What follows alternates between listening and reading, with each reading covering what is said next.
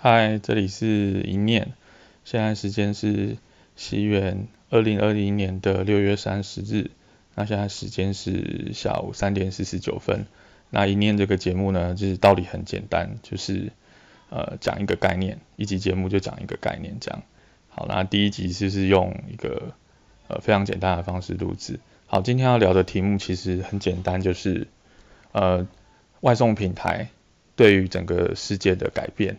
那我觉得，呃，外送平台是一件很有趣的事情，呃，相信大家很多人跟我一样都是，呃，在网络做流量相关的产业。那我的，呃，工作比较擅长的部分呢，就是如何导入流量。那在，呃，我刚开始工作十年前，其实大家对于流量有很多憧憬，比如说，呃，大量的流量，然后制造声量，然后引起，呃，所谓传统媒体的报道，那例如电视。那我觉我觉得古埃的谢梦工呢，他对于这个呃新旧时代的媒体比喻做得很好。他说呢，就是 YouTube 就很像以前的电视，那 Podcast 就很像以前的广播。那其那其实 Podcast 注定小众这件事情，我个人是非常认同古埃的，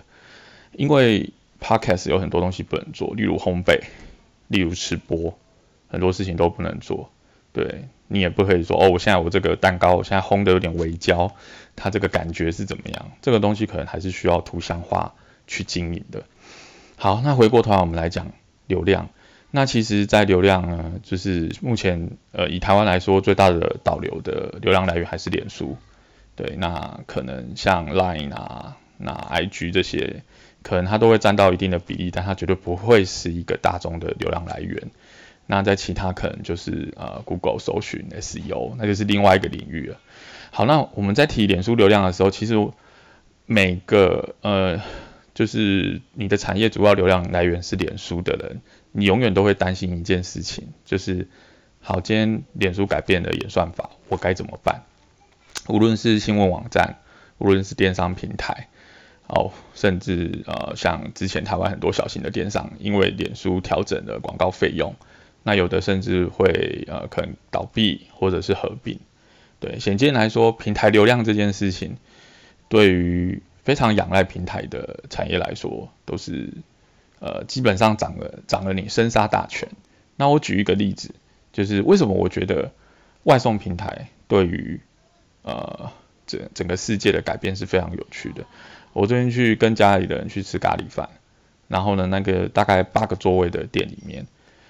那我们去吃的时候就觉得哇，因为因为我去之前没有搜先搜过 Google 地图，我没有去看过它的评价，只是当天很想吃咖喱饭，里面是空的。那个时候就想说哦，可能踩雷了，店里面半个人都没有。那结果转头一看，看门口，我大概有时间外送。那我一看到这个情景，我马上就改变了对这间店的想法，就是哦，这间店，呃，来。店里面的客人不多，但是他的外送的客人很多，那这个就有点像是呃所谓红利时代或后红利时代，看你怎么讲。脸书掌握整个产业生态的一个景象。好，如果我们今天我假设我是那个咖喱店的老板，嗯，可能假设我乱讲，一天营业一一天营业额假设有一万块，那可能有高达八成。都是从外送平台来的，可能从 Uber E 或者是 f o o Panda 都来的。OK，我可能都赚得很开心。那我会发现几件事情，就是哦，我的店里的客人越来越少。好，那也许我可能就开始调整，我我是不是该换一个专门做外带的店面？对，或者是甚至是做呃，甚至像我们家附近有一个早餐店，我真心觉得他应该专专心的做外送，因为他其实其实他的外送单已经多到。它不大服务店里面的实体用户的客人，这样，对，那那你在做网络的时候，其实最核心的那一群客户，我们通常都会认为他不是从平台流量来的，呃，他可能是就是直接去看你的服务，好，例如你做一个新闻网站，好，呃，以前很早期会加入我的最爱，或者是我想都不想，我就是点进去看，或者是我下载他的 app，我直接使用，我不从脸书那边看。对，因为从脸书看新闻或者是看各种服务，其实它是很碎裂的，它是很，它是很依赖那个平台的。好，我用脸书看讯息，我可能划一划，看到这个新闻我觉得好看，然后看到这个产品我觉得好看，看到这个自媒体或意见领袖发言，我觉得很有趣，我按个赞我就走了。我的使用行为都一直附着在这个平台上。那其实里面的服务内容是什么？我通常是没有什么太大的忠诚度，很多人是这样。所以呢，所以呢，就是呃，这个行为其实其实其实也也会发生在呃像中国大陆的微信一样，对。那微微信里面有很多服务，可是呃有很多自媒体号，有很多公众号，对。可是呃中国大陆的使用者他其实是蛮依赖微信的，那依赖程度我个人觉得跟台湾依赖脸书有点像，对。那如果有一天，如果有一天你的忠实顾客，或者是呃就实体店面来说是忠实顾客啦，那可能就呃网络产业就是你的忠实的使用者。那有一天这些人如果不见了，你该怎么办？这是一个很好的问题。就是有一天你完全的依赖平台流量，你完全的依赖平台，那有一天平台改规则了，有一天。平台没有了，有一天平台突然跟你收一笔费用，那我觉得这件事情，外送平台最终非常非常有可能跟店家收费，这件事情非常有可能发生，因为每个平台像脸书，最终还是要跟大家收广告费啊，对啊，那那其实我就我所知道，有很多人其实呃已经在脸书免费的时期拿到了很多好处，对，但是你还是常常会看到很多人去抱怨脸书。对，因为因为他以前经历过免费的脸书大批的流量进来，现在我要付费，我当然心里很不很不是滋味，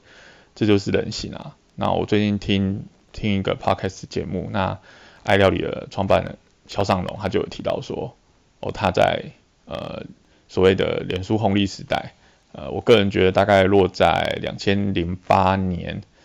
到二零一五年嘛，或在前面一点，反正大概在比较初期，或二零一一年那段时间，那就是那个时候他下载一个 App 的那个费用，一个 CPA 的费用，可能只要一至两块，我记忆中是这样。对我听到，我觉得哇，跟现在当然是不能比啊，现在现在一个通常都几十块。对，那那你看这个整个呃从流量去看整个平台的变迁，就可以看到说。呃，改变是非常之大。那我觉得外送平台接下来会对整个世界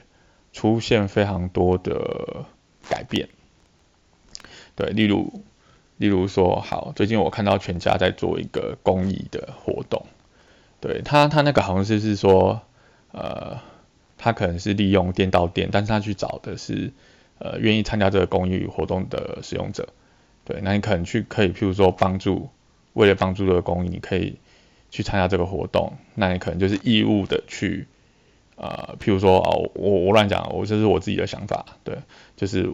啊，我可能我需要运送一批公益物资，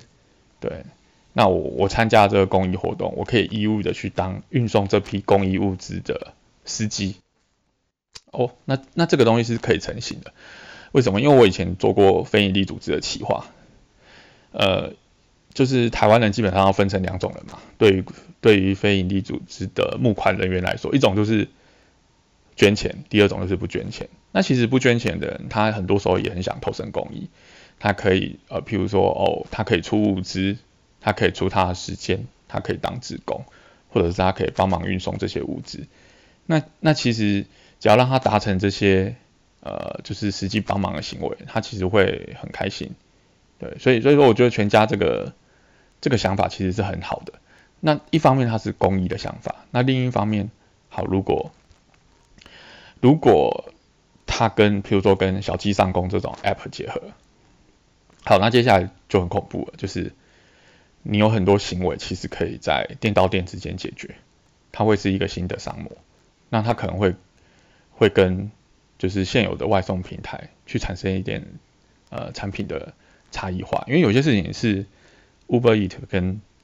呃富平达做不到，但是全家或 Seven Eleven 做得到。那这个这个东西在台湾其实是比较特别的，因为台湾毕竟在超商的密度上非常的高。那所以我今天再回过头来归纳一次，就是我要讲的是外送平台对这个世界的改变，对你我的改变。那尤其在后疫情时代，呃，这一块就是我觉得后疫疫情这一块的推动，更是改变了非常多。那接下来很多大型的，呃，如果你有能力，那你一定会想要养自己的外送的团队，因为你的希望你的自由，就是你的忠实顾客是来你这间店，而不是去一个平台。如果今天你的忠实顾客去一个平台，你的忠实顾客就被那个平台掌握。如果今天那个忠实顾客还是认你这间店，他就会来你这间店。所以如果你有能力的话，最好还是发展自己的外送平台。因为坦白说，就是如果你的店今天是去用其他的外送平台，那所产生的消费纠纷，其实大家还是会算在这间店。呃，如果你跟我一样，就是吃饭一定要打开 Google 地图去查这个店有几颗星，几颗星。